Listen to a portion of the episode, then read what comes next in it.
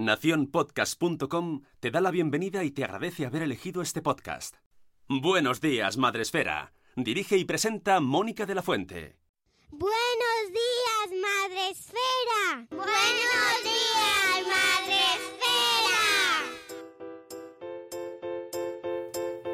Buenos días, Madre Esfera. Hola amigos, bienvenidos un día más al podcast de la comunidad de Madre Esfera. Hoy es 15 de octubre, es jueves y os hemos tenido un poco abandonados durante esta semana porque aparte de que hemos tenido fiesta, estamos preparando una semana fantástica, enorme para la semana que viene, del 19 al 24 de octubre, llena de charlas, de feria del libro, de charlas de blogging, total, que no nos da para más. Pero teníamos una cita obligatoria hoy, 15 de octubre, con vosotros, porque queríamos tratar eh, bueno, pues un tema que nos parece muy necesario, aunque es verdad que lo afronto siempre que hablo de esta, de esta cuestión un poquito con el corazón encogido, porque eh, el día 15 de octubre, hoy, jueves, es el Día Internacional del Duelo por la Muerte Gestacional y Perinatal. Ya sabéis que hemos tratado este tema en otras ocasiones y que mm, siempre acabamos con la conclusión de que es necesario más, hablarlo más, visibilizarlo más. Y para hacerlo, y de una manera además especialmente sensible y, creo que, meritoria por, por, la labor que está llevando a cabo, pues teníamos que traer a Norma Grau, que ahí es que eres un hombre, mm, pues no sé, creo que te has creado una marca a lo largo de los años ya a fuego ahí en, este tema. Norma, buenos días, bienvenida al podcast. Buenos días, Mónica. Pues muchas gracias a ti por invitarme. Eh, ¿Cuántos años llevas trabajando eh, en este sector, en este tema? Llamarlo sector es difícil, ¿no? Pero eh, trabajando con este tema.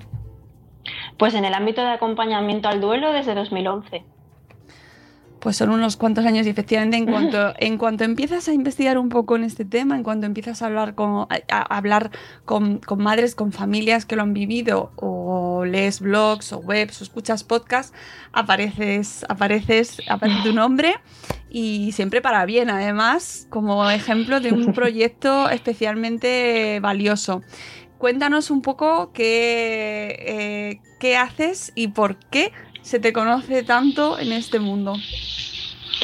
Bueno, a ver, el por qué es un poco ajeno a mí y un poco triste, ¿no? El por qué es porque durante muchos años he sido la única o de las pocas que, que trabajaba este tema, al menos como yo lo trabajo, que es desde la fotografía. Entonces, al ser la única, pues obviamente sales en todas partes, ¿no? Porque no hay más. Afortunadamente, en los últimos años ya no, estoy, ya no soy la única y espero que de aquí tres o cuatro años haya muchos más nombres aparte del mío cuando hablamos de acompañamiento fotográfico.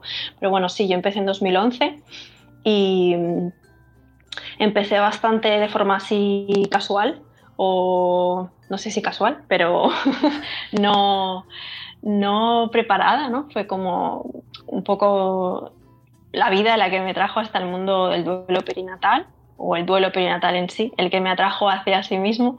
Eh, yo era fotógrafa ya, ya llevaba pues desde 2004 como un profesional de la fotografía y desde 2004 siempre fotografiando a familias en todos sus, en todos sus momentos vitales, novios, mm, sesiones de boda, embarazos, niños pequeños, mm, recién nacidos, un poco todo el concepto de sesiones familiares, todo en sí.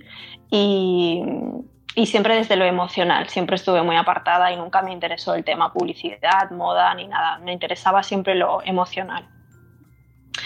Eh, pero bueno, yo como tantísimas otras personas, súper ajena a la cuestión del duelo perinatal, ¿no? súper ajena aún haciendo embarazadas, ¿no? que es algo que luego como fotógrafa he podido hablar con otras muchas fotógrafas, ¿no? incluso las que hacen solamente embarazos y partos y están igualmente ajenas al mundo del duelo, ¿no? porque a veces sí que pasa que tienes una sesión de embarazo programada para la semana que viene y la persona no viene o te la cancela, pero quizás no sabes por qué.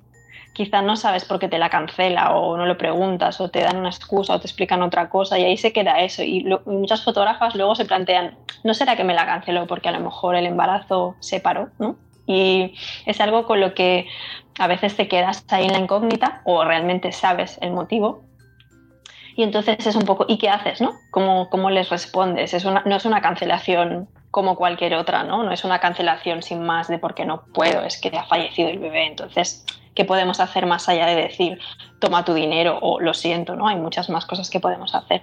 Y poco a poco, por eso digo que hay más fotógrafas que se están involucrando y hablo en femenino porque lo siento mucho, pero tengo que hablar en femenino porque son mujeres prácticamente todas, si no todas, las eh, fotógrafas que se han acercado a mí por este asunto. Y, poco a poco, pues sí, sobre todo las que hacen maternidad, pues se amplían un poco a maternidad de este, de este tipo de maternidad, ¿no? La maternidad en duelo. Yo llegué, pues eso, como fotógrafa, eh, movida un poco por las ganas de, de hacer voluntariado, que ya había hecho anteriormente, de más jovencita, yo tenía 21 años en 2004, pues yo soy del 83, y, y en el 2004 ya había hecho voluntariados, no como fotógrafa, sino yo, como, como yo. Y a partir de ser fotógrafa empecé a encontrar formas de, poder hacer voluntariados con la cámara, ¿no? y colaborar con ciertas entidades con mi cámara, regalando las fotos, aportando las imágenes para sus eventos o para su publicidad. ¿no? Y así pues fue como una vez en 2010 más o menos hice una búsqueda súper random por Google. Yo estaba en Barcelona en ese momento y busqué ubicación, busqué entidades pequeñas, entidades sin ánimo de lucro, fundaciones, enfermedades raras, cosas muy minoritarias porque son las que normalmente necesitan ayudas, ¿no? Y, me ofrecí para hacer eh, eso, voluntariado como fotógrafa. La idea me la dio Cruz Roja porque yo estuve unos meses haciendo de voluntaria en Cruz Roja como fotógrafa. Pero como digo, no considero que Cruz Roja necesite tirar de voluntarios porque no creo que lo necesiten realmente. Tienen fondos para pagar a sus, a sus colaboradores y pensé, esto que estoy haciendo en Cruz Roja podría hacerlo en una entidad más pequeña quizás, ¿no? Y hice una búsqueda totalmente aleatoria de entidades de cualquier tipo y de todos tipos y muy variadas. Y me contestaron muy pocas, la verdad. Me contestaron cuatro o cinco de temáticas bastante variadas y una de ellas era una asociación de duelo perinatal, una de ellas. Eh, eh, colaboré con todas las que me contestaron, algunas eran enfermedades minoritarias como tal, distrofia muscular de Duchenne, por ejemplo, una asociación que había en Barcelona.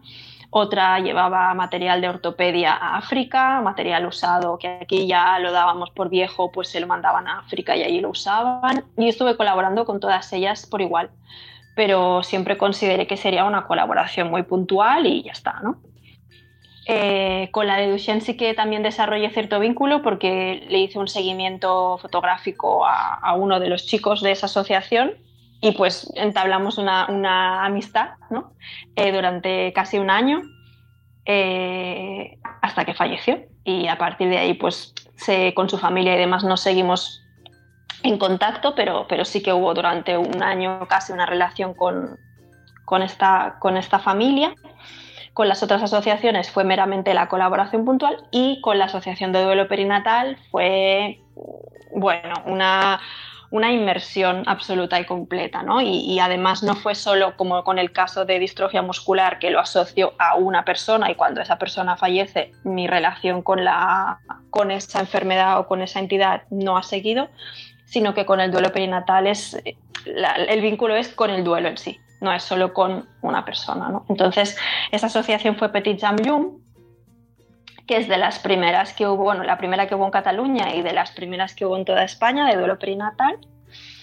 Y empezó de la forma, pues así, más instrumental del mundo, ¿no? Es, mm, veo que tenéis una web muy rudimentaria, sin fotos, con, con un logo mm, robadísimo de Google y, y, con la marca de agua y todo. Y, y si os puedo ayudar en algo, pues aquí estoy. Y me propusieron justamente, ¿no? Pues se estaban reuniendo en un centro cívico, pues hacer algunas fotos de la sala donde se reunían. Y yo les propuse también hacerse retratos, ¿no? Las tres mamás que llevaban la asociación, un poco para el apartado de quién somos, ¿no? Típico de la web, para que las mamás y los papás en duelo vieran que del otro lado había papás y mamás en duelo como ellos, ¿no? Para humanizar un poco la página porque era como muy muy impersonal. Por aquel entonces estaban ellos empezando igual que yo y era todo como muy, muy primitivo. Y dije, pues os hago un retrato a cada una cuatro fotos de la sala donde os reunís y ya está. Y yo daba ahí por terminada la, la vinculación. Pero es un tema que, como tú has dicho antes, eh, cuando lo empiezas a tocar, siempre quieres más o necesitas más o ves que es necesario más. No, es muy difícil porque le pasa a mucha gente, meterse en el duelo perinatal, aunque sea de casualidad, y quedarse así como, ah, vale, ahora que sé que existe, sigo con mi vida, ¿no? Es muy complicado seguir con tu vida sin más desde que descubres que esto sucede. Entonces me pasó un poco esto. Cuando recibí su respuesta, las conocí, estuve en la sala donde se reunían, incluso fotografiando una reunión para que también se viera pues, a los papás que iban de espaldas, que se viera que eran familias y que hablaban de cosas normales y que se daban la mano y que se apoyaban. Y ellos me invitaron a quedarme a toda la reunión. Claro, ya una vez estás ahí escuchando testimonios, es que no hay vuelta atrás y no, no la ha habido literalmente, ¿no? Porque, porque llevo nueve años largos ya con esto y con muchísimas, muchísimas familias. Al final fue eso, fue conocerlo y que, ellos me dieran la bienvenida también ahí a su espacio seguro, ¿no? Porque los grupos de, de padres son un espacio muy, muy, muy sagrado para los papás. Que me dejaran estar ahí implica que de alguna forma yo, pues no sé, había algún tipo de energía fluyendo ahí para, por, los dos, por los dos sentidos, que ellos se sintieron cómodos con mi presencia, yo me sentí cómoda allí también.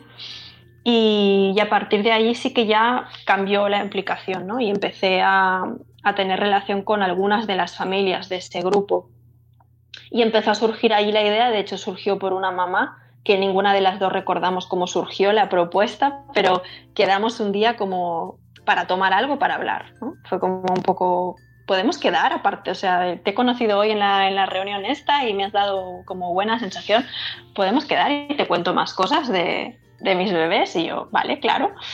Y ya fui con la cámara, obviamente, porque era como nuestro, nuestro medio de comunicación. Y me, me enseñó todas las cosas de sus bebés mientras me hablaba de sus bebés y claro, yo ahí le pedí permiso como para... ella me iba como explicando las cosas de sus bebés, los objetos, y era para mí era como muy obvio que me estaba hablando de sus hijos, ¿no? a lo mejor solo me hablaba de, mira, este CD es el que me ponía durante el embarazo, y ahora que ya no están, pues lo guardo aquí, de momento no lo escuché, pero aquí está. Claro, para mí eso era una forma de, de estar hablándome de sus hijas. Y con la ropa igual, ¿no? Cuando me explicaba, esto me lo regaló una amiga, esto me lo compraron cuando supieron que estaba embarazada, esto me lo dieron cuando supieron que eran dos. Eh, como cada, cada momento icónico de su embarazo, a través de los objetos me lo estaba explicando. Era una presentación de sus hijas total. Y para mí todo eso eran fotografías, ¿no? Cada cosa que me enseñaba, cómo lo cogía con las manos, cómo lo acariciaba, cómo lo acunaba, era un poco la imagen está sustitutoria que ella no tenía de ella cogiendo en brazos a sus hijas. No las había llegado a coger nunca, ¿no? Entonces, pues la foto de ella sujetando la ropa era lo más parecido a ella sujetando a sus hijas, ¿no? Y fue como muy evidente en ese momento. Pude hacer esas fotos eh, y de nuevo pensé que la cosa se quedaría ahí, que sería una cosa, ya está, anecdótica, ¿no? Pero claro, ella luego esas fotos las vio, las enseñó, las enseñó a otros papás del grupo, se corrió bastante la voz eh, y todos los papás del grupo prácticamente contactaron conmigo para hacer lo mismo, ¿no? De yo también tengo cosas de mi bebé, podríamos hacer fotos también. Y así fue como empezó, de boca a boca de padres, ¿no? Y siempre digo que en el duelo, sobre todo en el duelo gestacional, neonatal, lo más importante es escuchar a las familias siempre, siempre, siempre y que escuchando a las familias es como aprendes cuáles son las carencias, cuáles son las cosas que se están haciendo bien, qué hay que seguir haciendo, dónde está el camino a seguir y qué cosas hay que cambiar. Y también los efectos ¿no? que tiene todas estas cosas que hablamos a largo plazo. Yo, aparte de la fotografía, yo tengo la carrera de psicología. Y te puedo decir que en cinco años a mí no me habló de duelo nadie ni a mí ni a ninguna compañera psicóloga que conozca en toda España les hablan de duelo. Y bueno, pues obviamente eso significa que tener el título de psicología no te da ninguna, ninguna mm, garantía de saber de duelo porque no te han explicado el duelo. ¿no? Entonces el duelo se, se eh, aprende por, otros, por otras vías. La mayoría de personas que están haciendo, trabajando en duelo se han formado aparte de su carrera. Desde 2015 hay un posgrado. Desde 2015, o sea, eso es nada. Hay un posgrado, ahora sí. Y, luego la mayoría de formaciones son mm, no oficiales, no homologadas, buscarte tú la vida y por lo tanto ahí estamos psicólogas, pero también hay muchísimos otros profesionales de la, de la salud en general y del acompañamiento. Un montón de trabajadoras sociales, un montón de, doulas, un montón de matronas, eh, enfermería, un montón de gente, pero que se ha formado por su cuenta. Y esos son los que están acompañando al duelo, ¿no? Porque formarte en duelo a nivel oficial ahora mismo no es, mm, bueno, el posgrado este de psicología perinatal en el que se da duelo, pero tampoco es un posgrado de duelo, es un posgrado de psicología perinatal en general, ¿no? Entonces ahí hay una, para mí hay una señal de alarma ya muy grave y muy, muy importante a resolver, que es la formación que se nos da a los que luego estamos acompañando, ¿no? Si tú vas a acompañar al duelo pero no te han formado en duelo, para mí ya allí es obvio que hay un problema. Y si tú no te formas por tu cuenta, claro, es que... Eh, en un tema como la muerte, que, que nos ha acompañado eh, siempre y, que la muerte gestacional, pues aunque se está empezando a hablar de ella ahora, lleva acompañándonos toda la vida. Es decir, es un fenómeno que ha ocurrido siempre, pero el problema es que no sé ¿Qué ha pasado? Es, que ha sido invisible. sí.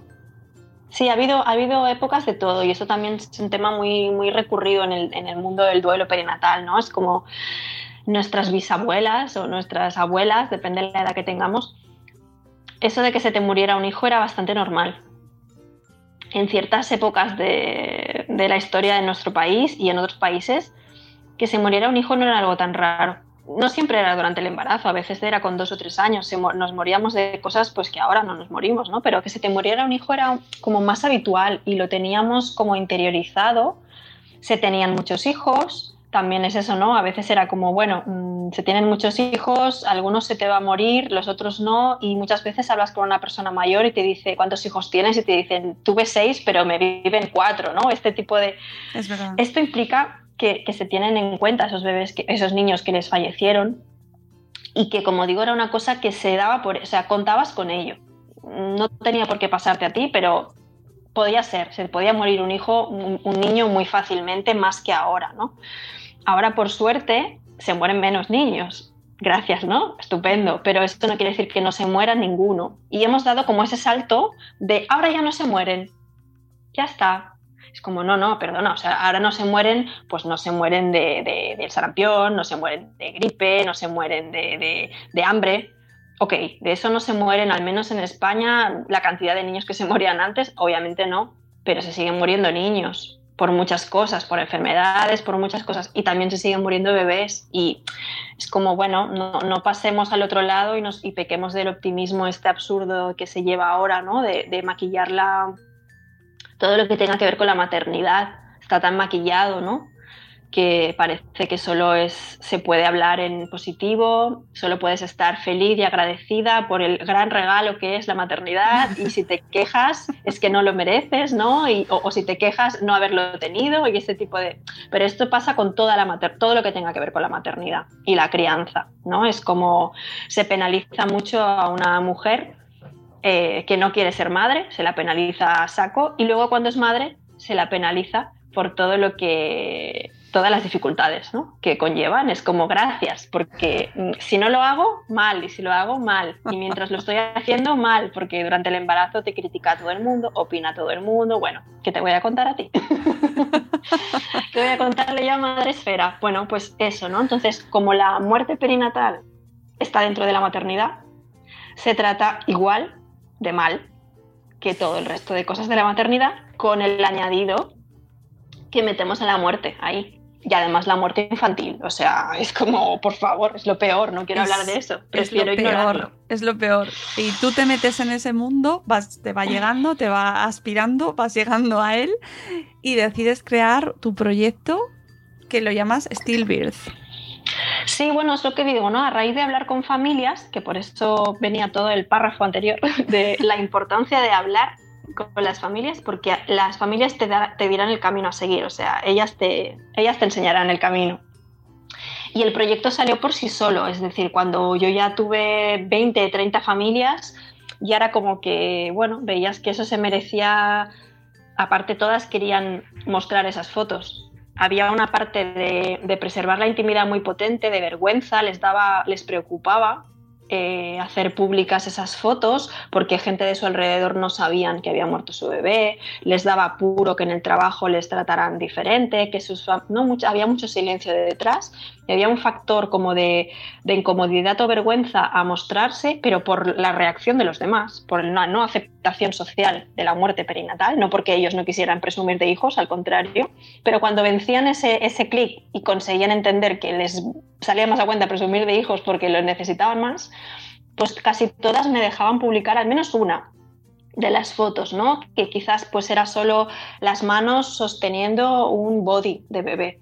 Ahí se preserva totalmente la identidad de ellos, podían poner el nombre o no del bebé, pero estaban enseñando algo. Entonces yo tenía pues eso, como unas 20 o 30 fotos que los padres querían enseñar y era como, bueno, pues ya me toca en mi web hacer un apartado para esto o, qué hago, ¿no? Entonces decidí hacer una web de cero y una página de Facebook de cero y una cuenta de Instagram de cero para, este, para estas fotos. Y en un principio eran, no era ni un proyecto, ni, como digo, nunca pensé que tuviera más continuidad ni que tuviera más repercusión más que para ellos y su círculo íntimo. Pero claro, una vez los, lo pones en Internet, se te va de las manos para lo bueno y para lo malo. En este caso no se me ha ido para lo malo, de momento nunca hemos tenido ningún problema.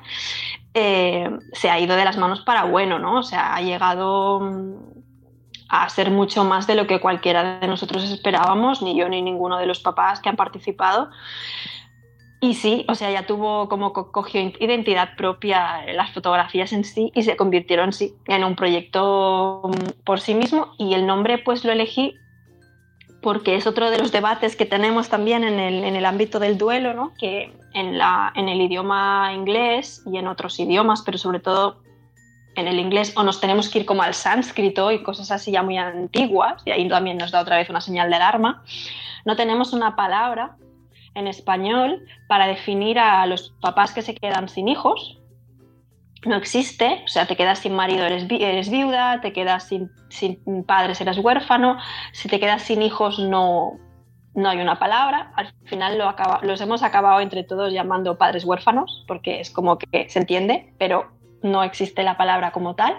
Y luego tampoco existe la palabra, bueno, existe la palabra sí, porque en realidad existe que es mortinato, nacer muerto, pero no a ninguna familia le gusta usarla y como digo, hay que escuchar a las familias, entonces si la palabra existe pero no la queremos usar, habría que buscar otra, ¿no? Entonces, eh, mortinato se aplicaría solo a los niños que nacen fallecidos, pero no se aplica a los que nacen enfermos y luego mueren o simplemente sería los que nacen fallecidos, ¿no? Entonces también hay muchos que se quedan fuera. Pero bueno, el caso es que no les gusta a las familias llamar he tenido un bebé mortinato, así que si no les gusta a ellas, a mí menos. Entonces recurrí a la palabra inglesa, que significando lo mismo, significa algo mucho más, muy diferente y mucho más precioso, que es stillbirth. Y stillbirth significa eh, nacer, tiene dos, eh, bueno, tiene la acepción literal de nacer quieto, nacer callado, nacer inmóvil, ¿no? Que sería Sí, es lo mismo, ¿no? Es, ¿vale? Eufemismos, nace, nace, nace muerto, correcto, pero es otra forma sí. quizás más, eh, no sé, a, a los padres les gusta más, por eso, como digo, ellos mandan, ¿no? Y luego además en inglés la palabra still a mí me gustó mucho, durante un tiempo usé mucho ese juego de palabras en inglés, aunque me tocaba explicarlo siempre mucho aquí en España porque no hablamos mucho inglés, hay que, todo hay que decirlo, pero en Estados Unidos en Inglaterra lo usan siempre, dicen still birth, still a mom, still a baby, ¿no? porque still significa aún así. ¿no? Entonces les gusta mucho decir I had a stillborn child, I'm still a mom. ¿No? Es como, claro. tuve un hijo mortinato, soy, aún así soy mamá, ¿no? Entonces es como, tiene ese doble juego que me parecía muy potente porque era reivindicativo, ¿no? De, vale, mi hijo nació fallecido, ok, me da igual, sigue siendo mi hijo, sigo siendo su madre, ¿no?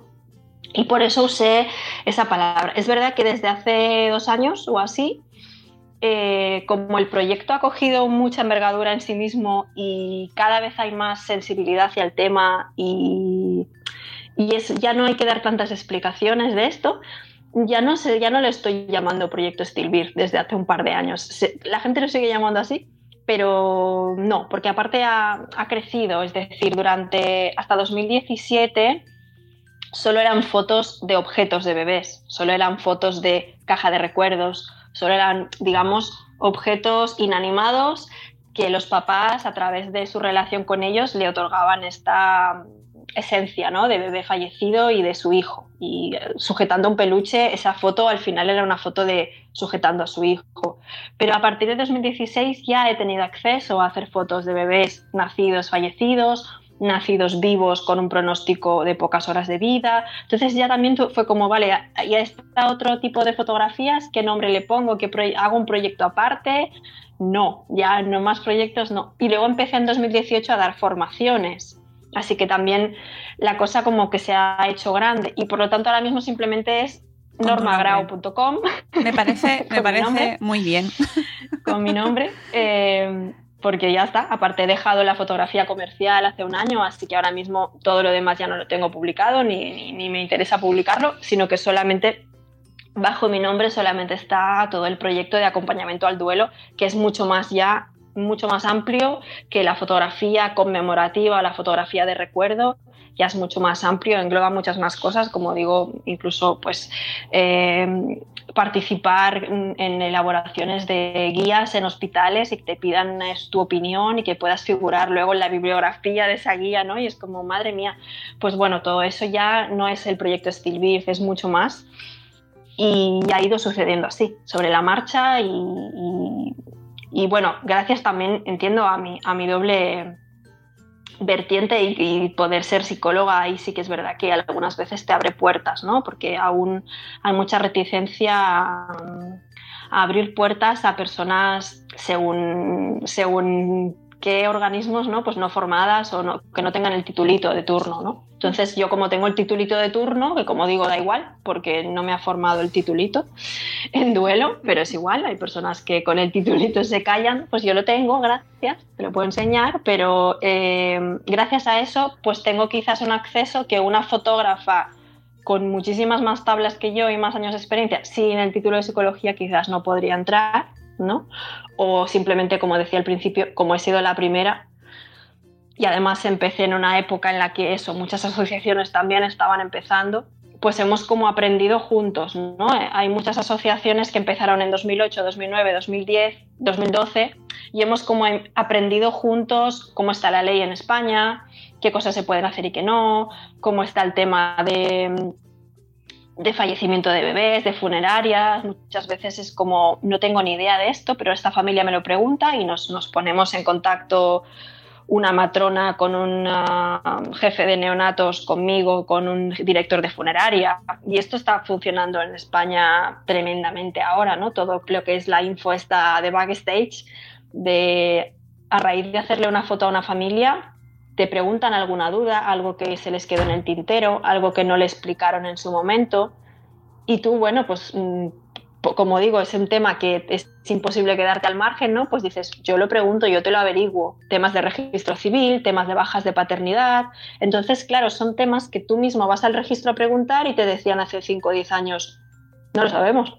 El propio registro civil te decía, no lo sabemos por desgracia aún hay sitios donde no saben ciertas cosas que ya sí se deberían saber, ¿no? Pero como que era la primera vez que alguien les preguntaba por una baja de paternidad con bebé fallecido, bueno, pues vamos a, investigar, ¿no? Y al final, claro, es el proyecto ya no es un proyecto de, fotos de, cajas de recuerdos, muchísimo más, es mucho más holístico, ¿no? El acompañamiento ya y, y, eso, y te encuentras estudiándote el BOE, y te encuentras estudiándote reales decretos de leyes que se están atrasando y se están atrasando y te encuentras, mm, bueno, hablando en un idioma legal que nunca pensabas que, que te meterías ni siendo fotógrafa ni siendo psicóloga, pero por estar acompañando a familias te tienes que meter, ¿no? Y todos los que estamos acompañando en duelo al final hacemos un poco de todo. Nos toca hacer múltiples cosas porque las familias tienen muchas dudas, tienen muchas... Eh, Sí, muchas dudas por resolver, dudas nuevas, cosas que ya no saben a quién preguntar, el sistema está todo muy confuso, las leyes cambian, las leyes se, quedan estancadas, lo que ahora sirve el año que viene no, y es como constante reciclaje, constante formación, y trabajamos muy unificados todos los profesionales en España del acompañamiento, que eso también es muy importante, porque otra cosa que nos pasa, aparte de que no nos forman, es que luego no nos acompañan. Es decir, yo, yo estoy en un parto de un bebé fallecido y con toda la carga emocional que eso tiene, más la preparación previa, todo el contacto con la familia, todo el vínculo, antes, durante y después. Todo eso ya me lo gestionaré yo sola. Obviamente a mí nadie me acompaña. Si yo voy a la psicóloga luego, bien, y si no, también, ¿no? Y la matrona que está atendiendo partos y de cinco partos uno es de bebé fallecido, lo mismo. Si se lo gestiona ella por su cuenta, bien, y si no, también. Como la formación, ¿es? Si te buscas tú la vida, genial, pero si no, no hay eh, en el propio hospital pues ese servicio de un psicólogo para el personal sanitario, ¿no? O un grupo de desahogo. Cada vez hay más propuestas en ese sentido y no te puedo decir que no haya ninguno en España, pero hay muy pocos, contadísimos con una mano.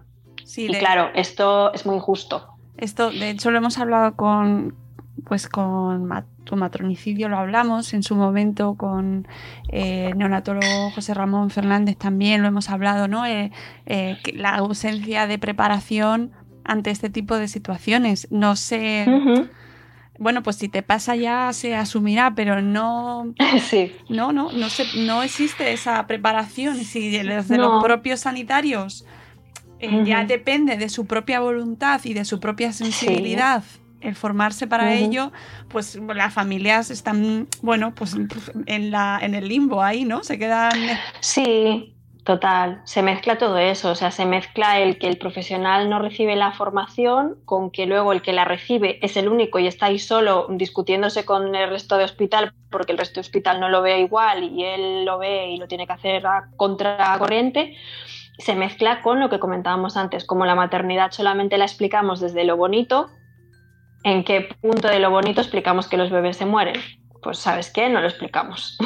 y al que le pase, ya se apañará, ¿no? Y es como, ¿qué sociedad más estupenda y más eh, comunitaria y más todo tenemos? Y incluso en la propia charla de preparación para el parto, y yo sé que esto trae debate, siempre que lo saco encuentro mm. voces en contra, ¿no? Porque las propias, hay mm. propias embarazadas que no quieren escuchar hablar de eso. No, es que es tarde, en la preparación al parto es tarde ya. Este, eso tendría que ser algo con lo que tú crecieras, ¿no? Y, últimamente se está hablando mucho de esto y es como cuando te explican en el cole la reproducción sexual, 10 años, más o menos, cuando tienes 10 años y te explican el óvulo, el espermatozoide y estas cosas, ¿por qué no te explican quizás al año siguiente la infertilidad? ¿No? Porque solo te explican que un óvulo más un espermatozoide da lugar a un bebé. Siempre. ¡Guala! ¡Qué guay! ¿En serio?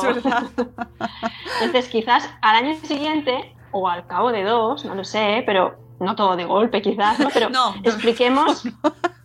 Expliquemos que un óvulo y un espermatozoide pues no siempre dan un bebé, a veces no dan absolutamente ningún tipo de bebé y hay que recurrir a otras cosas. Expliquemos también que la maternidad no es obligatoria para nadie, expliquemos también que a veces un óvulo y espermatozoide dan un bebé y ese bebé, como es un ser vivo, pues se puede morir igual que cualquier ser vivo, ¿no? Expliquémoslo también que obviamente no estoy metiendo la responsabilidad en las escuelas, estoy metiendo la responsabilidad en la educación eh, de base, ¿no? Porque, claro, explicarlo en, el curso preparto, como bien dices, la mitad se van a ir, la otra mitad van a taparse los oídos y además ya están embarazadas, o sea, ahora ya es tarde, ¿no? Es como tú, tú tienes que decidir eh, si quieres ser madre, no, y de qué manera, o de qué manera puedes o quieres, digamos, con toda la info, ¿no? Ya, lo que pasa es que, claro, no se sabe. Esa info ya no, la, claro, eh, esa info ya te la, te la, han quitado de base. Tú ya has decidido ser madre y luego te dicen, ¿sabías que se te puede morir? Y tú, eh, no, no, ni lo quiero saber. Claro, es muy diferente si tú, y siempre lo comparo con, el, con, lo, con la autoescuela, ¿vale? Siempre lo comparo con tú te vas a sacar el carnet de conducir coche o moto sabiendo que puedes tener un accidente. No hace falta que tengas un accidente para, saber que los accidentes de coche pasan, porque es algo que conocemos, sale en la tele, sale en las noticias, em, se sabe, los accidentes de coche no se silencian, no se penalizan, no se avergüenza a la gente, se usan en campañas de concienciación a saco, se usan muchísimo Bueno, pues porque muere gente y porque y lo más importante, queda gente viva con secuelas, ¿no? Entonces, porque al final los que se mueren se mueren y con los bebés pasa igual. El bebé fallece, pero los padres no. ¿Y qué hacemos con esos padres? Que se busquen la vida, es lo que les estamos diciendo constantemente.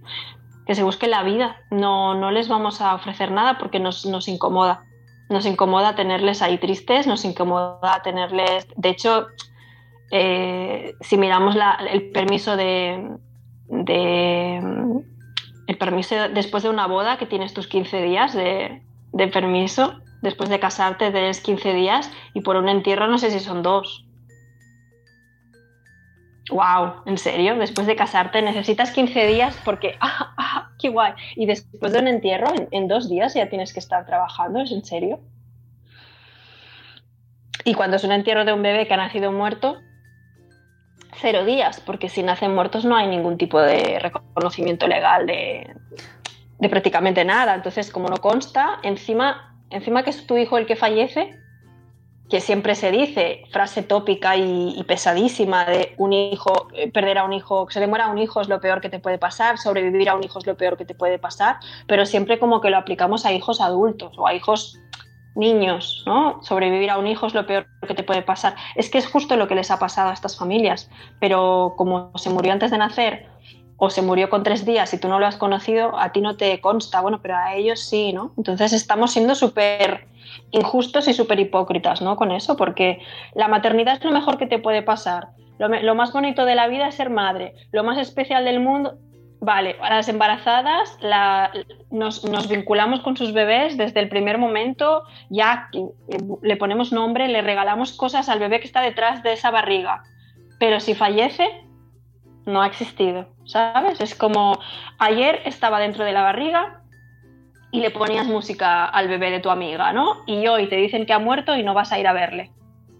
¡Wow! ¿En qué quedamos? Claro, y ahí la importancia. Es muy extraño. Sí, y, ahí la importancia de las fotografías, ¿no? Retomando eh, pues todo tu trabajo durante estos años, que em, nos contabas antes lo, cómo había ido cambiando en el momento en el que entras en la esfera eh, hospitalaria, ¿Por qué cambia al entrar en el hospital? Claro, es decir, la mayoría de familias a las que yo he fotografiado son familias que no tienen foto de su bebé. Y muchas de ellas, sobre todo de anteriores a 2010, ni siquiera le veían. Porque aún se, aún se pasaba mucho eso de recomendar no verlo, mejor no lo veas, ¿no? Que no te quedes con ese recuerdo y dices, eh, ¿y con qué recuerdo me quedo?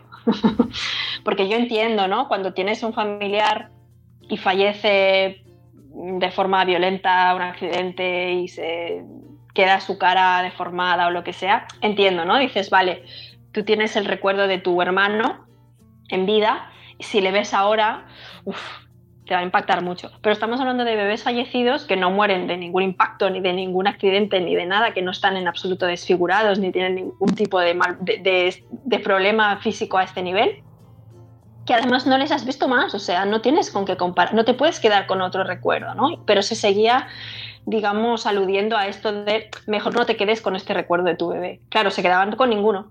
Entonces, hay muchos papás anteriores a 2010 que no le vieron nunca jamás, y luego hay muchos papás anteriores y posteriores a 2010 que sí le han visto ya, pero no tienen fotos. Y claro, la memoria humana no es ilimitada, ¿no? Y nos pasa con todo absolutamente. Nuestro cerebro cada día borra, borra info, ¿no? Pues claro, ellos han visto a su bebé una hora, media, dos, mm, con mucha suerte, ¿no? Porque normalmente es poquito rato.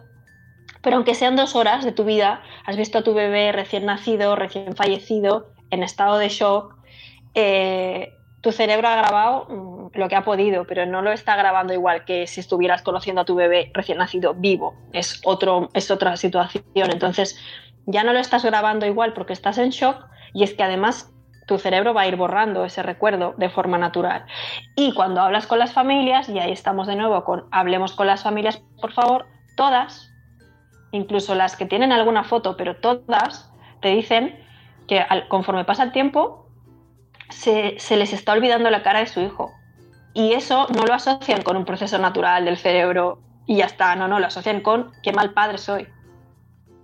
qué tipo de padre olvida a sus hijos y les, les tortura totalmente.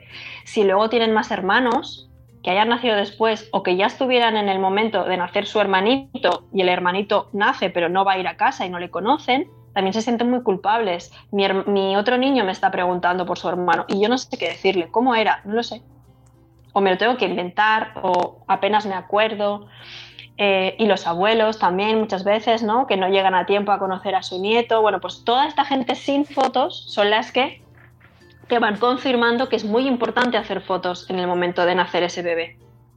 Pero es que esto es como con cualquier bebé, ¿no? O sea, estamos en una sociedad que sacamos el móvil por todo y con los bebés recién nacidos vivos les fusilamos a fotos. Bueno, pues, hola, un bebé muerto es un bebé recién nacido. Entonces, ¿podemos tratar a los bebés muertos como bebés recién nacidos, por favor? Porque es que es lo que son, son recién nacidos. Entonces, este, estamos en ello, ¿no? Cada vez más los hospitales fomentan hacer prácticamente lo mismo. Eh, cortar el cordón umbilical, ponerte al bebé encima, piel con piel, eh, si nacen vivos, aunque sean muy débiles, se intenta que se enganchen al pecho, darle a los padres las mismas experiencias que tendrían con un bebé vivo, porque es que es su bebé, ¿no? Y ellos están, están haciendo un bebé y están haciendo un padre y una madre, ¿no? Y claro, a la que nace muerto o la esperanza de vida es muy baja, como que se nos olvida todo eso el bebé ya está, el bebé ya no cuenta, bueno, y los padres tampoco, ya no cuenta nadie, ¿no? Y les estamos quitando todo eso. Y las fotos al final simplemente lo que intentan es que aparte de que ellos lo vivan, y aquí es súper importante hacer hincapié en que las fotos por sí solas no tendrán ningún tipo de eh, sentido si no van acompañadas de todo el proceso respetado, y ahí entramos en parto respetado, alarmas, parto respetado, claro de nuevo, ¿no? Nos chocamos con algo que ya cuesta que en todas partes se hagan partos respetados cuando todo va bien. Bueno, pues cuando el bebé fallece cuesta un poco más, ¿no? Entonces, se puede tener un parto respetado, incluso con un plan de parto, a quién quieres llamar, con quién quieres estar, eh, quieres bañar a tu hijo, vestirle, lo que sea, bautizarle, lo que sea, o sea, ¿qué quieres hacer tú con tu hijo? ¿no? Y hagamos partícipes a los papás, que ellos tomen decisiones y todo eso lo vivan bien, las fotos ahí tendrán sentido. Si lo hacemos todo mm, mal o con prisas o les metemos eso, ¿no? Prisas o les metemos miedo o, lo que sea, o les hacemos la foto porque hemos leído por ahí que la foto ayuda y ya está, esas fotos luego no son muy, no son muy reconfortantes, hay, hay dolor solamente en esas fotos. Son fotos que se han hecho como un puro trámite. Es mejor no hacer esas fotos. Lo del parto respetado, que, nuestra audiencia y nuestros amigos y amigas que nos están escuchando, eh, muy, o sea, siempre lo tratamos, siempre sale porque eh, es una de las... Es que además lo hables con quien lo hables, eh, toda mujer que ha perdido su bebé y lo ha dado a luz, te lo cuenta y bueno, mm, tú habrás vivido de todo, pero realmente hay experiencias que dices que podría ser muy mejorable. Eh, claro. Dar a luz em, junto a.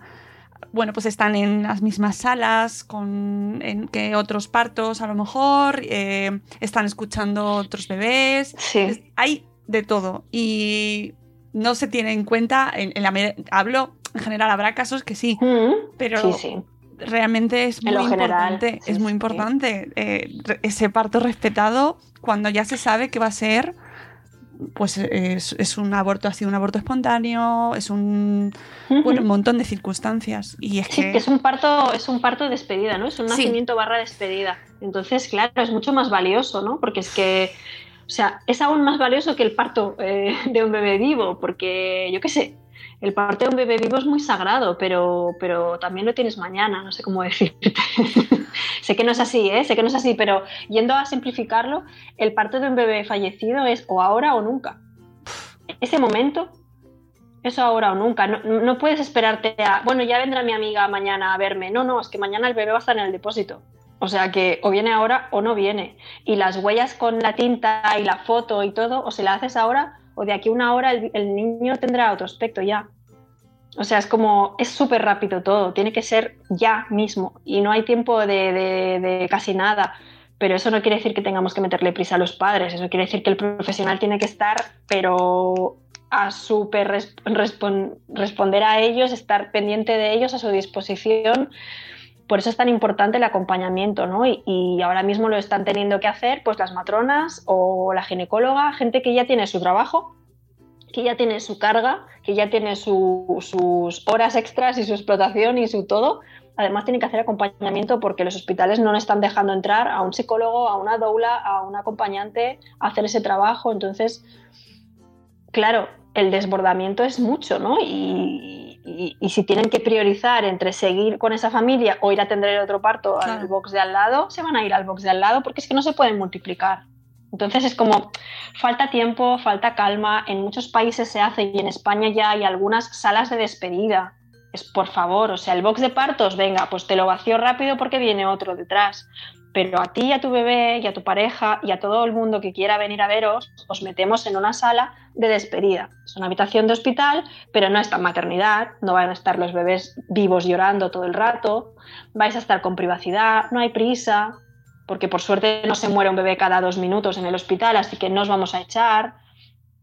Y poco a poco se están haciendo este tipo de cosas que son bastante simples, porque ¿qué hospital no tiene una sala vacía muerta de asco? Pues mm, pocos, ¿no? Pero bueno, es como adecentarla, eh, hacerla amorosa, hacerla cálida y que allí puedan estar, si no un profesional del acompañamiento, pues oye, tu mejor amiga, tu madre, tu primo, el, padrino del bebé, eh, quien tú quieras que esté contigo, ¿no? Que tengas, y ahí tengas ese tiempo y digas, bueno, pues mira, hace una hora estaba en shock, y no quería ni, pensar en nada, pero ahora me apetecería vestir a mi hijo. Me han dejado una hora y ahora me apetecería vestirlo.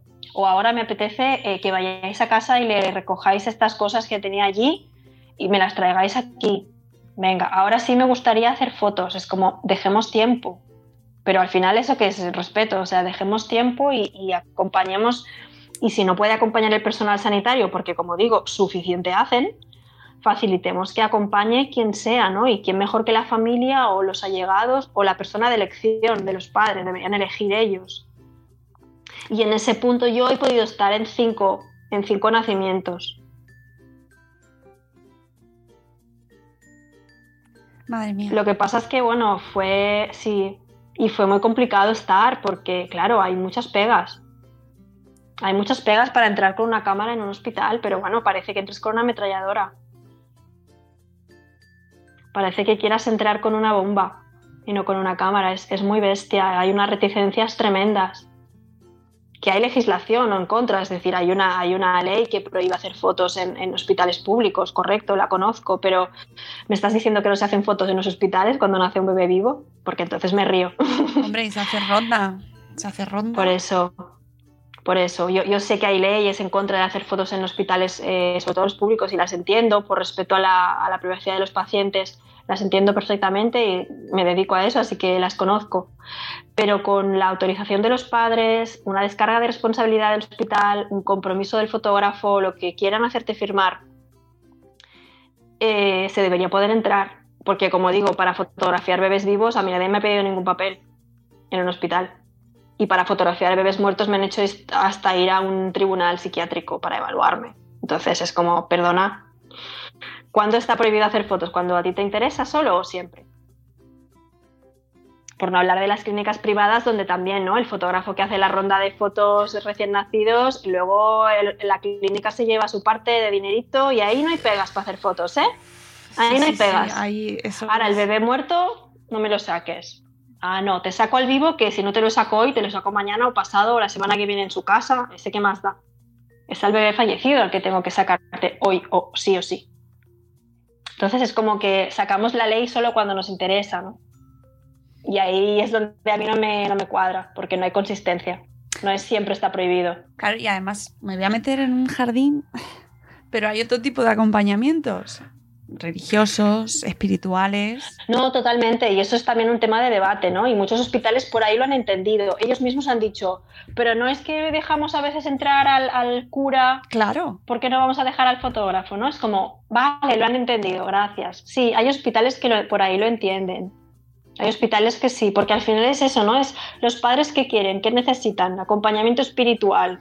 ¿Espiritual qué significa? ¿Solo religioso? Claro. Lo que pasa que también sí que es un poco diferente porque, claro, mm, el derecho a la religión está recogido de una manera diferente al derecho a la atención psicológica, que no está recogido en ningún sitio. Y tú si le niegas a un paciente tuyo que esté un cura, estás incumpliendo un derecho constitucional. Pero si le niegas la atención psicológica, por desgracia no le estás negando nada. Ya. En realidad. Que que no, que no entro en que me parezca mejor. No, pero es así, es así. No, debería, debería, ser, eh, debería ser lo mismo, ¿no? Porque es una necesidad de los papás para ellos quedarse tranquilos, para ellos sentirse acompañados, para sentirse respetados. Es lo mismo, es lo mismo que le bauticen al bebé que que le hagan fotos, ¿no? Al final, o sea, es. Mm, entonces, bueno, vistas los problemas que hay, porque hay muchos, y aún así yo he podido estar cinco veces, las cinco veces debo decir que ha sido siempre porque el hospital ha puesto de su parte, porque siempre han sido padres que lo tenían muy claro, que lo exigían, que lo escribían, que lo pedían, pero igual que cinco veces he podido entrar, otras tres me han dicho que ni de broma. Entonces, el hospital dice que no es que no, el hospital dice que sí es que sí, ahí tienen la última palabra el hospital. Las veces que he podido entrar ha sido porque el hospital ha puesto de su parte y siempre ha sido porque detrás había un equipo de paliativos. Y ahí también debo hacer una conexión y, una, y lanzar ahí puentes y, eh, con, el, con el mundo de los paliativos, porque se considera en la fotografía de despedida en casos de muerte perinatal, se puede considerar un tipo de paliativos psicológicos para los padres, ¿no? Es como no vamos a arreglar nada, no vamos a salvar al bebé, pero vamos a hacer que, que este proceso para los papás no sea tan duro, ¿no? Y sobre todo a largo plazo, que eso es un poco también lo que cuesta ver a veces en, en los hospitales, en el mundo sanitario. Es como, si no veo el resultado yo con mis ojos, no me lo creo, ¿no? Dices, claro, es que estas fotos a lo mejor no les sirven a ellos, les sirven a hermanos que nacerán de aquí tres años, imagínate. El resultado no lo vas a ver tú, pero esos hermanos de este bebé que están haciendo muerto hoy, lo verán de aquí tres años. Y esas fotos son para esos bebés, quizás, para esos hermanos. No te lo puedo demostrar hoy con los resultados de hoy, y menos con los papás en shock. Pero si quieres de aquí seis meses, hablamos con estos papás y que te digan, ¿no? Y de nuevo estamos con él, hablemos con los papás. Y claro, todas las personas que estamos en el después, grupos de acompañamiento al duelo, eh, terapeutas, etcétera, o en segundos embarazos, que la misma matrona, el mismo ginecólogo vea a esos papás, ahí sí te puedes ver cómo llevan esa vivencia de hace dos o tres años. ¿no? Y, y normalmente es súper evidente los que tienen un buen recuerdo y los que tienen un mal recuerdo. Claro, que no depende. Y muy significativo. Que no depende solo de que tengan una foto. Es decir, es, es todo un proceso, pero la foto es algo más, ¿no? Es, Como digo, lo importante es el proceso, lo importante es que se respete el nacimiento y el, y el posparto. La foto es una de las muchas cosas que se pueden hacer. Lo único, digamos, distintivo de la foto es que por muy bien que tú hayas hecho todo, cuando pase el tiempo no queda ningún testimonio gráfico ¿no? de todo eso, es tu, tu relato solamente. Y a la hora de implicar a terceros, cuando digo terceros me refiero fuera de papá y mamá, es decir, cualquier familiar, hermanos que nazcan después, personas que te acompañaron durante el embarazo, cuando tú quieras implicar a estas personas en que conozcan a tu bebé, si solamente es tu relato verbal, las mismas familias te dicen que sin una foto les cuesta, y en cambio, a la que les plantas la foto en la cara, mm, ya están viendo al bebé. Es muy diferente, te vinculas al momento. Los humanos, cuando vemos un bebé, los bebés están diseñados para desencadenar ternura y, vínculo, ¿no? Entonces, claro, eh, los bebés fallecidos también. Cuando tú miras un bebé fallecido, da mucha ternura, igual que un bebé recién nacido vivo. Entonces, cuando pueden enseñarles ese bebé, ellos mismos te dicen que sí han notado un antes y un después, ¿no? Es como hasta que no han podido enseñar la foto o lo que sea, les costaba más sacar el tema o les costaba más que la gente les diera un feedback más parecido a cómo ellos se sienten. Pero en cuanto que pueden enseñar la foto y presumir de bebé y hacer de padres, ¿no? Que es constantemente enseñar las fotos de sus hijos a cualquier persona, cuando pueden hacer eso, aunque esté fallecido, la respuesta es muy diferente. Aparte es muy importante a nivel educacional, me refiero, nos imaginamos a los bebés muertos, siempre digo, como pequeños monstruos, zombies, mm, raros, chungos. y a la que has visto tres bebés fallecidos te das cuenta que son bebés exactamente igual que bebés dormidos, con obviamente eh, características diferentes porque están fallecidos, pero no es nada parecido a un apocalipsis zombie, ¿vale? No hay que, no hay que tener esa idea. Pero es que te das cuenta cuando le preguntas a alguien, ¿no? Que cómo se imagina un bebé fallecido y da mucho miedo. y no son así. Las pelis de miedo hacen, mucho daño. Las ¿eh? pelis de miedo y, y cutres, además. pelis cutres. Porque es que no, claro, no son así. Entonces es muy importante también que empecemos a ver fotos de bebés fallecidos en nuestra sociedad porque siempre hago la comparativa con los adultos, ¿no? Tenemos una sociedad que la muerte, madre mía, si la maquillamos literalmente en el tanatorio, se muera tu yayo y te lo maquillen, hombre, por favor, mi yayo no me maquilló en su vida, porque me maquilláis al yayo. No, porque el color es el color de un muerto. O sea, por favor, podemos aceptar a la muerte como es, que es blanca, amarilla, roja, el color que sea. O sea, podemos aceptar el color de la muerte. No, tenemos que dejarle color rosita. Que mi abuelo, por ejemplo, era amarillo en vida. yo lo recuerdo, yo le recuerdo la piel grisácea amarilla al señor, de verdad. Y el día del entierro digo, pero ¿por qué tiene los mofletes rosas mi yayo? No es así, mi abuelo no es así. Mira que me estoy riendo, me estoy riendo. Ríete, ríete, ríete porque da, da para reírse. Es que es verdad, o sea, y a las mujeres sobre todo más, ¿no? Las, las peinan, las maquillan y dices, uff, vale, está, está guapa, digamos, eh, con una... Está guapa porque está maquillada, pero no era así ni yaya y además sigue, sigue siendo raro porque está muerta, el color tampoco es natural, pero no es color ni de divo ni de... ¿Por qué no lo dejamos como es? ¿Por qué tenemos que maquillar la muerte? ¿no? Es como una reflexión paralela, que maquillamos la muerte en los adultos, en los bebés directamente ni la enseñamos, pero sería muy, muy importante muy importante empezar a ver a los muertos como son, porque nos, nos quitaríamos todo ese miedo. Antes, y vuelvo a lo de antes, ¿no? Nuestros, nuestros bisabuelos, muchos o tatarabuelos, morían en casa en su cama y se hacía el velatorio en la casa. Y a lo mejor eran dos días y a lo mejor olía mal.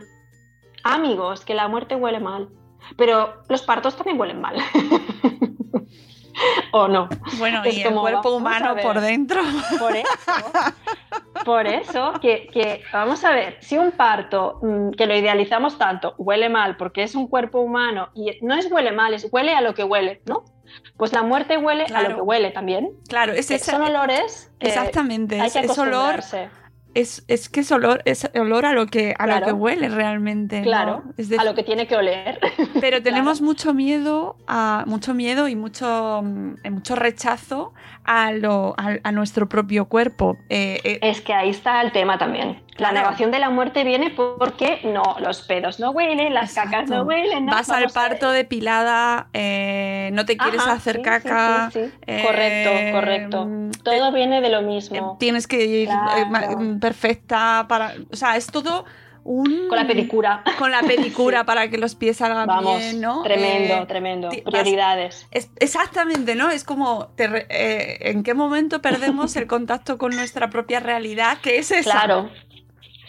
Entonces ahí entra también, si, si, de esto que estamos hablando, que es como tan obvio, ¿no? De ir, ir a parir con la pedicura, hola, no tengo nada más en que pensar ahora mismo que en eso, pues la muerte es que no nos encaja en ningún lado. Ni, el color, ni el olor, ni, ni nada, ¿no? Ni, el tacto mismo, ¿no? De que un muerto esté frío, pues sí, y rígido, pues sí, son así, ¿no? Y tú puedes igualmente coger a un bebé en brazos, rígido y frío, y sigue siendo un bebé que es una monada. Y a lo mejor está granate, pero es que es que está muerto, ¿cómo va a estar si no, no? Pero es que tienes que llegar a, entender que, que eso es lo normal. Y aún así, sigue siendo un bebé que lo miras y dices, pero será bonito. ¿No? Y es el hijo de alguien, ¿no? Y es, es no, no, tiene nada que ver, no, no. Hasta que no lo ves y hasta que no te vinculas, eh, se nos hace como muy macabro y morboso y tal, pero es que somos así, las personas, todos cuando nos muramos seremos así, ¿no? Entonces, mm, un poco más de, de, conexión con la vida, por Dios. Claro, es muy macabro, o sea, pues es muy macabro, eh, parece, ¿no? Y habrá quien lo escuche por primera vez y diga, por favor, hacer una foto a un bebé recién nacido muerto es macabro, pero nos encanta lo macabro por otro lado, ¿no? Lo frivolizamos y ahora nos vamos a disfrazar todos de Halloween y van a ah, salir muertos por todos lados y va a estar todo súper guay. Total. ¿No? Total, eso sí, eso sí, porque no es real, claro. La realidad no. Pero al final es eso, claro, yo también, yo eso lo entiendo, ¿no? Cuando me han dicho, pero ¿tú crees que esas familias de verdad quieren una foto de su bebé muerto? Primera, les digo, me lo dicen ellos, así que no es que yo lo crea. Para empezar. Y segunda, es que si pudieran tener la del bebé vivo, no, no querrían la del bebé muerto. Claro. Claro, yo entiendo que tú, que a lo mejor tienes un hijo vivo, no lo entiendas, porque tú tienes las fotos de tu bebé vivo, pero es que ellos tienen o esas o ninguna, volvemos a lo de siempre, es o eso o nada. Pues mejor eso, digo yo, y aparte, que es que no lo digo yo, es que lo dicen ellos, y, cuando digo ellos, en mi caso son 200 y pico testimonios directos, y cada persona que acompaña a partos y a nacimientos tendrá sus testimonios, y es que aún no conozco a nadie que haya dicho, me arrepiento tanto de haberle hecho esa foto a mi bebé fallecido, cada vez que la veo tengo unas pesadillas, la he tenido que romper, no conozco a nadie. Pero las pesadillas por no tenerla, el reconcomerse, el... eso sí lo conozco, por desgracia. Entonces, hasta que a mí no me vengan familias a decirme lo mal que les va hacer fotos, pues no me lo creeré. Te, te he escuchado en. Precisamente te escuché en el podcast con Ari de Temps de Doll, que es maravillosa y que os recomiendo a Sí. todos que la sigáis en Instagram porque hace un trabajo maravilloso de Y visibilización. tanto. Mm, Desde aquí, un abrazo, Ari. Eh, eh, que comentabas el tema de, de incluso familias que, lleg- que- que llegaban a pedir fotografías de autopsias o Sí, fotografías. de- muchísimas. que me dejó, a mí me autopsia. impactó, ¿eh? Me impactó eso, porque. Claro. Sí, sí, impacta, impacta. Impacta pero ahí simplemente tienes la, la demostración de hasta qué punto la quieren, ¿no? Entonces dices, si van a pedir la de autopsia, ¿no hubiera sido mejor hacérsela cuando estaban con el bebé? Porque la de autopsia, al fin y al cabo, han pasado más días o más horas, a veces días, realmente. Eh, el, el aspecto va a ser súper diferente. Y además, no compares una foto de un bebé en brazos de sus padres a una foto de autopsia que, evidentemente, está solito en una mesa de acero inoxidable.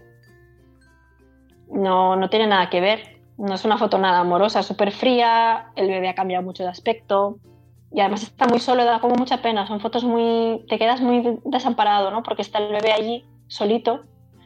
También, pues eso, la rigidez muscular o la postura corporal es- no es nada de bebé, no es nada de ser humano, ¿no? Es como, uy. En cambio, cuando está en, en brazos de sus padres, aunque esté fallecido, aún no está rígido, está en brazos de sus padres, está en contexto, ¿no? Está en familia. Y la imagen, vamos, es que tú si miras fotos de bebés fallecidos, mm, pues en las que tengo en mi página, que son poquitas, o las que puedas ver por internet en páginas que se dedican solo a esto, como Now I Lay Me Down to Sleep en Estados Unidos, tú te puedes tirar horas viendo fotos de bebé fallecido y de verdad que lo último que te llama la atención es que está fallecido. Porque lo, único, lo que primero ves es la cara de los padres, la interacción con hermanos, la familia, curiosidad y ves expresiones típicas de, ir a conocer a un recién nacido, ¿no? De curiosidad, ves sonrisas incluso. Yo he presenciado, fotografiando a, a padres con su bebé fallecido, he presenciado sonrisas. Porque da ternura, porque, les, porque se parece a ti. Ese, ese comentario de una mamá o un papá genera sonrisa, ¿no? O vestirle y decir, madre mía, esto le va enorme. y que, sea, que le quede gigante la ropa y que se rían. Y ahí es cuando ves que les estás dejando ser padres y que la muerte es una putada, pero la paternidad tiene esos momentos graciosos y chistosos, o cuando le intentan poner el pañal y no saben. son primerizos también, ¿no? Los que son primerizos son pato. Entonces, ¿cómo se pone el pañal? ¿Me ayudas? Y la madre, ay, de verdad, es que no sabes, ¿no? Esos comentarios también surgen con un bebé fallecido, porque son típicos de paternidad y maternidad. Pero claro, si no se lo permitimos, nos quedamos con el bebé ha muerto. Fin de la historia, ¿no? Y dices, fin, ¿no? Es el inicio, madre mía, nos lo estamos cargando, pero tremendamente. Eh, madre mía, es que me cuesta a mí escucharlo y ponerme en esa situación porque me- entiendo que es una situación tan, tan dolorosa. Sí. ¿Tú, tú cómo sales de cada, eh, bueno, cómo, cómo lo vives? ¿Qué- ¿Cómo te vas a casa? No, realmente es lo que comentaba antes, es súper intenso y es muy, muy tremendo pasártelo solo. O sea, mm, cualquier fotografía de, partos es agotadora, ¿no? Porque estás horas y horas y horas allí. Pero cuando además es un parto de un bebé que van a hacer fallecido o que sabes que va a morir en, en un periodo corto de tiempo, claro, hay una carga emocional tremenda. Y además en, la situación nuestra, ¿no? En España, sabes que eres de las pocas personas que va a estar allí con los padres durante y después. Porque normalmente, al menos los casos que yo he acompañado, hablo por esos cinco, su equipo está muy, muy, muy pendiente de ellos, pero después del alta les ven una o dos veces más. No se suele crear un vínculo personal o no suelen tener el teléfono de su matrona, salvo casos muy raros que se lo den o así.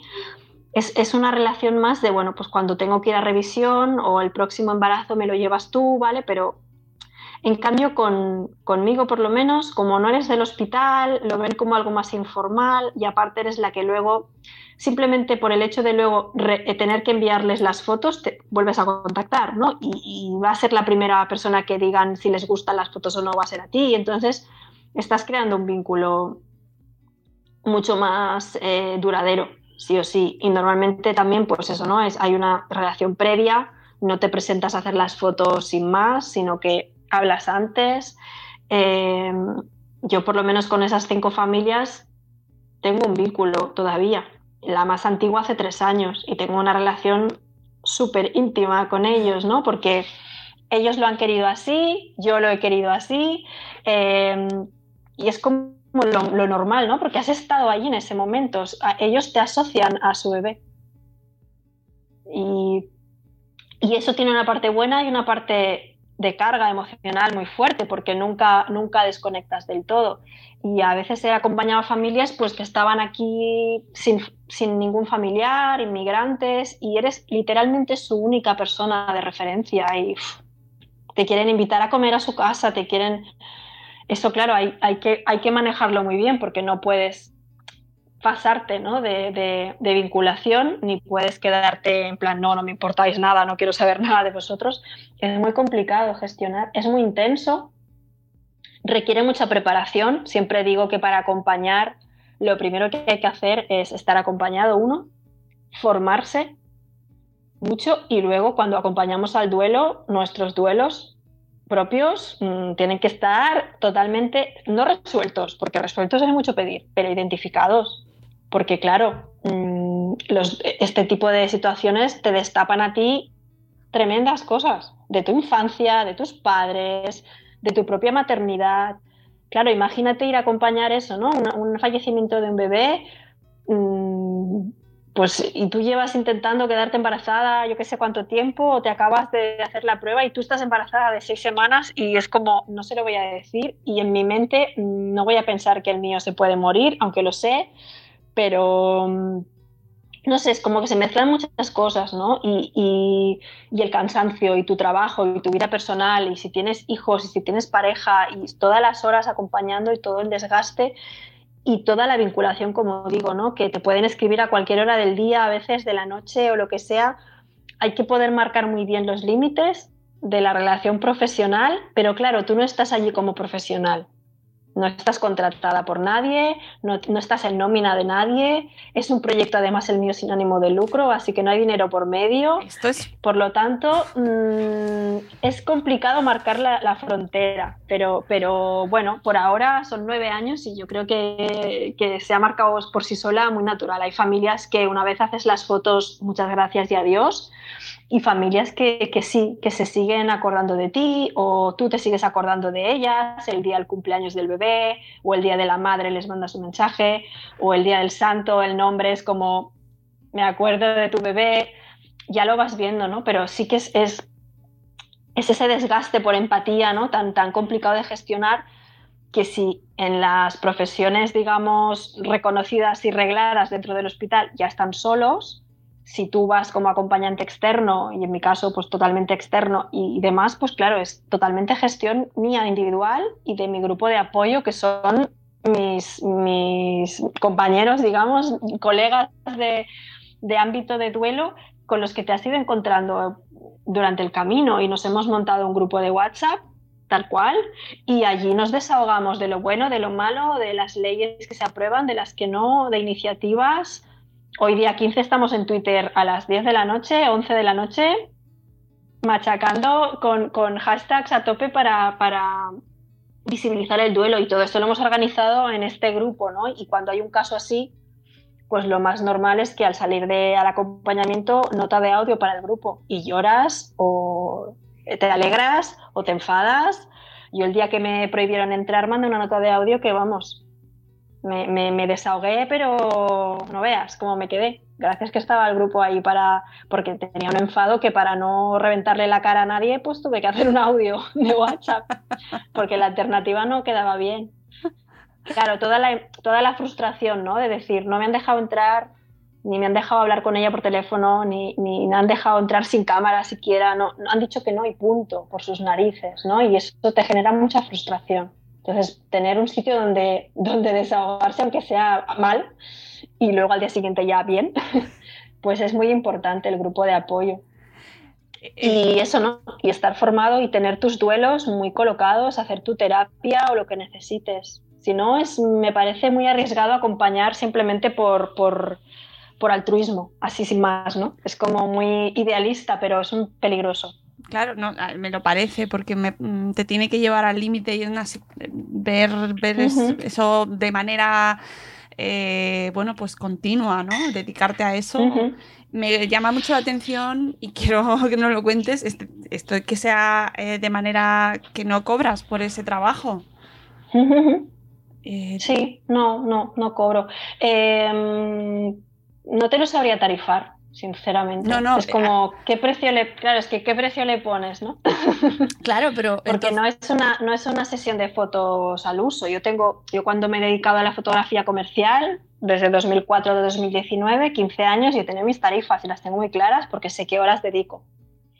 Pero es que aquí no sabes qué horas dedicas. Entonces, a lo mejor dos fotos de una caja de ropa son tres meses de trabajo, porque hablas con la familia, ahora no lo tengo claro, me, mira, prefiero hacerla otro día, es que mi marido no quiere, yo sí, ¿cómo lo hace? Es un trabajo, unificas fotografía con, con casi terapia psicológica, con, es un mix de muchas cosas, no se puede, no puedes cobrar las horas reales, porque sería un presupuesto elevadísimo, y además no lo considero un producto comercial, porque yo sí considero que una persona que te contrata una sesión de fotos de un cumpleaños, al final es un capricho, ¿vale? Las fotos, sé el valor que tienen emocional y personal y sé que las fotos tienen un valor humano muy importante del cumpleaños de tu hijo, pero puedes no contratar a un fotógrafo perfectamente y tener fotos, ¿no? Si contratas a un fotógrafo para tu boda, es porque quieres, ¿no? Es como, quiero gastarme el dinero en un fotógrafo para mi boda. Muy bien,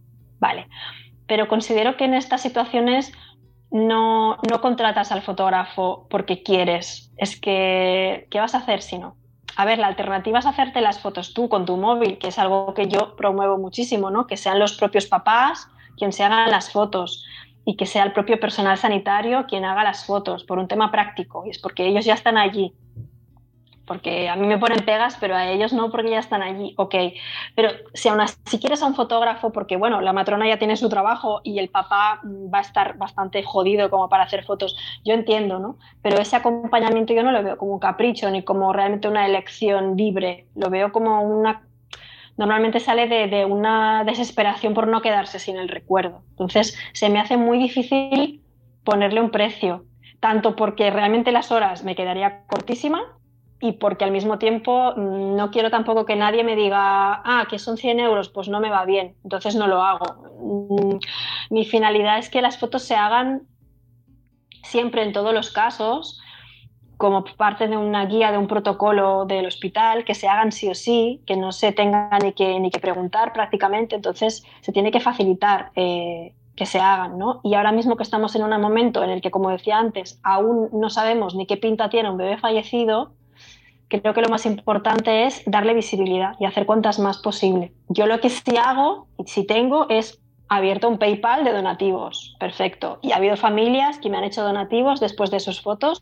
Y hay gente que me ha hecho donativos sin haber hecho yo nunca nada por ellos también. Y, y tengo pues mis acciones anuales, como por ejemplo mi calendario. Cada año tengo un calendario con fotos fotos que los papás me autorizan a usar para este calendario, para recaudar dinero, porque obviamente, claro, yo me desplazo, yo falto a mi trabajo para hacer este acompañamiento, obviamente tiene una repercusión económica. Aparte del valor, yo he perdido trabajos por acompañar al duelo. Entonces, evidentemente tiene un, coste económico.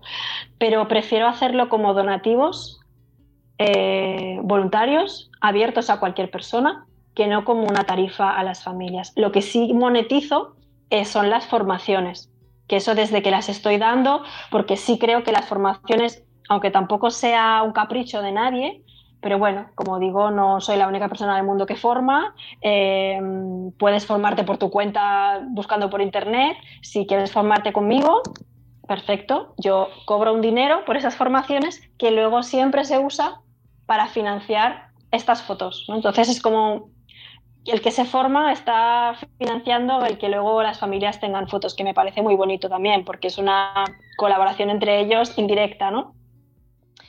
Eso sí, y como digo, pues el calendario, o hace unos años hice unos imanes con fotos, o bueno, cositas así, que bueno, pues te van dejando un dinero, obviamente no te cubre ni mucho menos, ¿no? Porque yo cuando he fotografiado a familias he viajado por toda España, y cuando digo toda es toda, y esos viajes obviamente te los costeas tú, el avión, la mayoría de veces es voy en avión por la mañana y vuelvo en avión por la noche porque así no me pago ningún hotel y no tengo ese gasto, pero entonces me levanto a las 4 de la mañana, me acuesto a las 2 y yo trabajo. Luego al día siguiente, el día es como, mm, madre mía, el nivel de cansancio tremendo, pero recortas gastos, ¿no? Y, yo creo que lo que, me, lo que funciona mejor para las familias es eso, es saber que no están obligadas a, aportar ningún dinero, que si quieren colaborar pueden, pueden colaborar pasado los años, si no les va bien en el momento, y pueden no hacerlo económicamente, pero a veces simplemente con que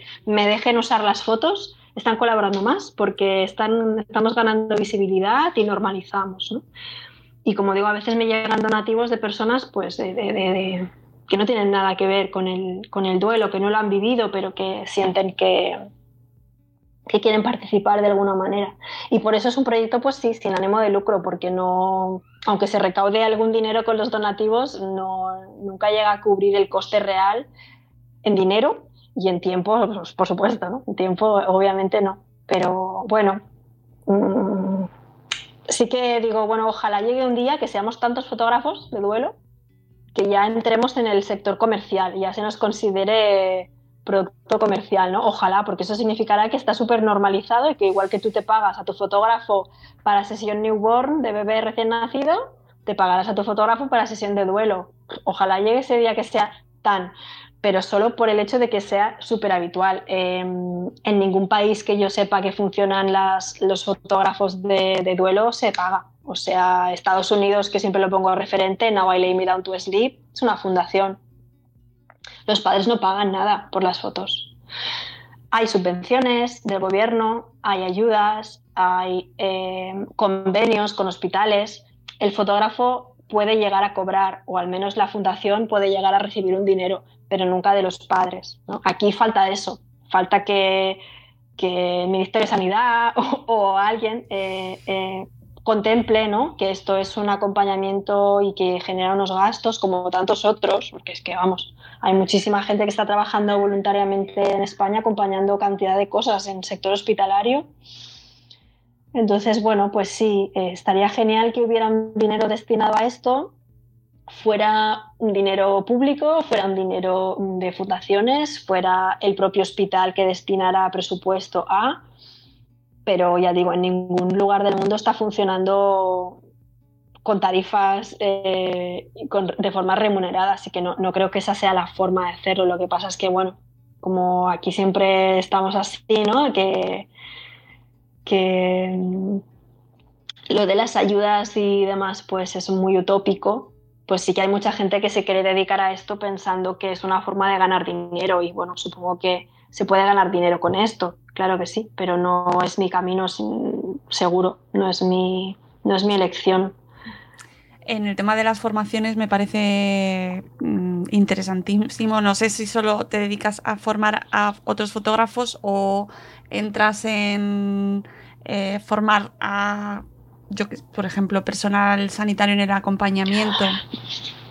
Sí, la verdad que a las que menos he formado son las fotógrafas. O sea, quien, menos se apuntan son fotógrafos, justamente porque saben que no van a poder entrar al hospital. O sea, es bastante, es bastante absurdo como fotógrafo decir, ay, pues me voy a dedicar a esto. Eh, vas a entrar muy poquito. Entonces, las personas que más se están formando en acompañamiento con la fotografía son personal relacionado con los nacimientos, matronas, enfermeras, sobre todo matronas, enfermeras son las que más, y doulas, son las que más se han formado en esto. Alguna, creo que una ginecóloga, o quizás dos, pero solo recuerdo una. Y, y, hombres, pues enfermeros o matrones, pero ya está, muy poquitos también, debo decir. Y luego también se forman en acompañar mediante la fotografía muchas mamás y papás que ahora están en asociaciones, ¿no? que ya su rol aparte de ser mamá y papá en duelo, es acompañar a otros mamás y papás en duelo. Entonces, sí que se han formado muchas mamás y papás que están metidos en grupos, eh, en la asociación, en la junta o como, como miembros, porque pues para días como hoy, pues hacen encuentros y, se fotografían unos a otros, por ejemplo. Incluso he dado formaciones así a Argentina, a México, y por ejemplo hay un grupo en México que hace eso, que en sus reuniones de grupo el papá fotografía al papá de al lado y este al de al lado y este al de al lado y se hacen rondas de fotos mutuamente. Me parece tremendo, ¿no? Y, se hacen sus sesiones de fotos de objetos mm, en cada reunión que hacen. Y bueno, es un poco ir normalizando la fotografía como una forma más para ellos de expresión. Puede ser arte terapia, o quizás no sea tan, tan ambicioso como arte terapia, pero al fin y al cabo una forma más de, de recordar a sus hijos, como pueden escribirle cartas, como pueden pintar para ellos o escuchar canciones, pueden hacer fotos también. Entonces, la mayoría de gente que se forma conmigo son matronas, enfermeras, eh, psicólogas también, bastantes, porque en terapia se puede trabajar muy bien la fotografía posteriormente como forma de, recordar al bebé. Pero en el momento del parto, como digo, quien más va a estar allí es la matrona eh, y son las que más se están formando porque igual les toca hacer las fotos cuando nacen vivos y, cuando nacen muertos ellas son las primeras también que ven que, que, podrían hacer algo y, y, se están haciendo ya unas fotos súper bonitas, súper cuando digo bonitas me refiero a la palabra, o sea, bonitas en todo su, su, significado. No voy a opinar como fotógrafa porque me parece ridículo, ¿no? Son fotos hechas con un móvil, sin luz y, en un momento de, de súper intensidad. Pues a lo, mejor, a lo mejor técnicamente tendrán un fallo. Te aseguro que son las fotos más preciosas del mundo y eso es lo que importa, ¿no? Que prime el valor emocional a todo lo demás, así que cualquier persona se puede poner a ello mm, siempre y cuando tenga las herramientas básicas que son empatía, saber acompañar, saber estar en silencio cuando toca, saber hablar cuando toca, la cercanía y la distancia justas, mm, y eso la mayoría de personal sanitario de partos ya lo tiene de base.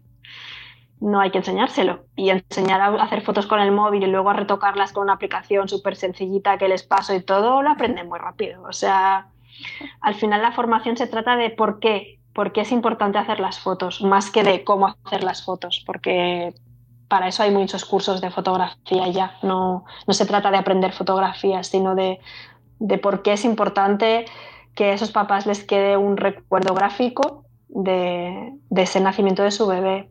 Y sí, sí, sí, mm, creo que son esos dos años largos formando, la mayoría matronas, enfermería, o sea, ahí está realmente el motor de cambio.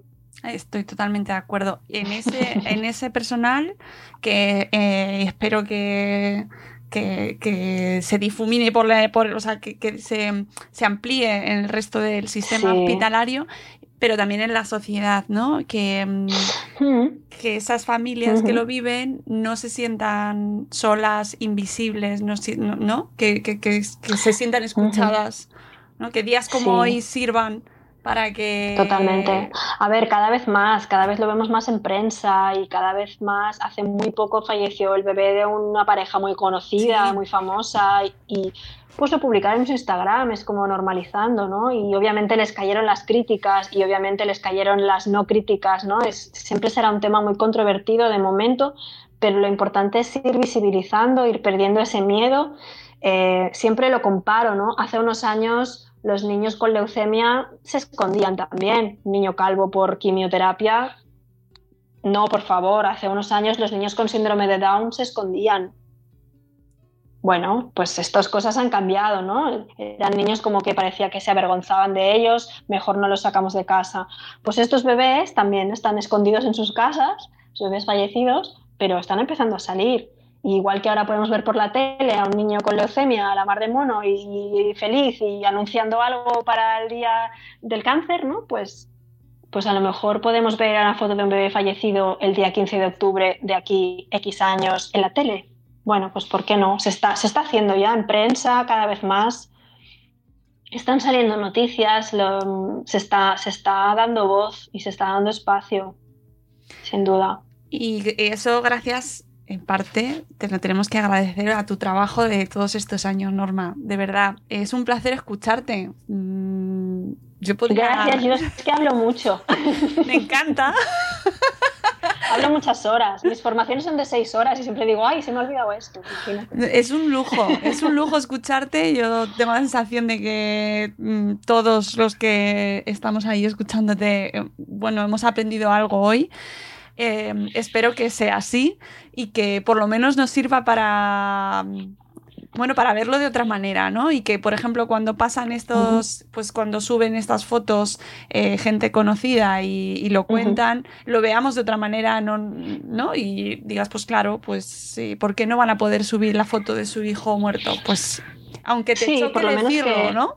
O sea, choca decirlo, por lo pero... menos que no nos lancemos a juzgar, ¿no? Como con cualquier otra cosa relacionada con la maternidad, que la primera reacción no sea juzgar, por favor.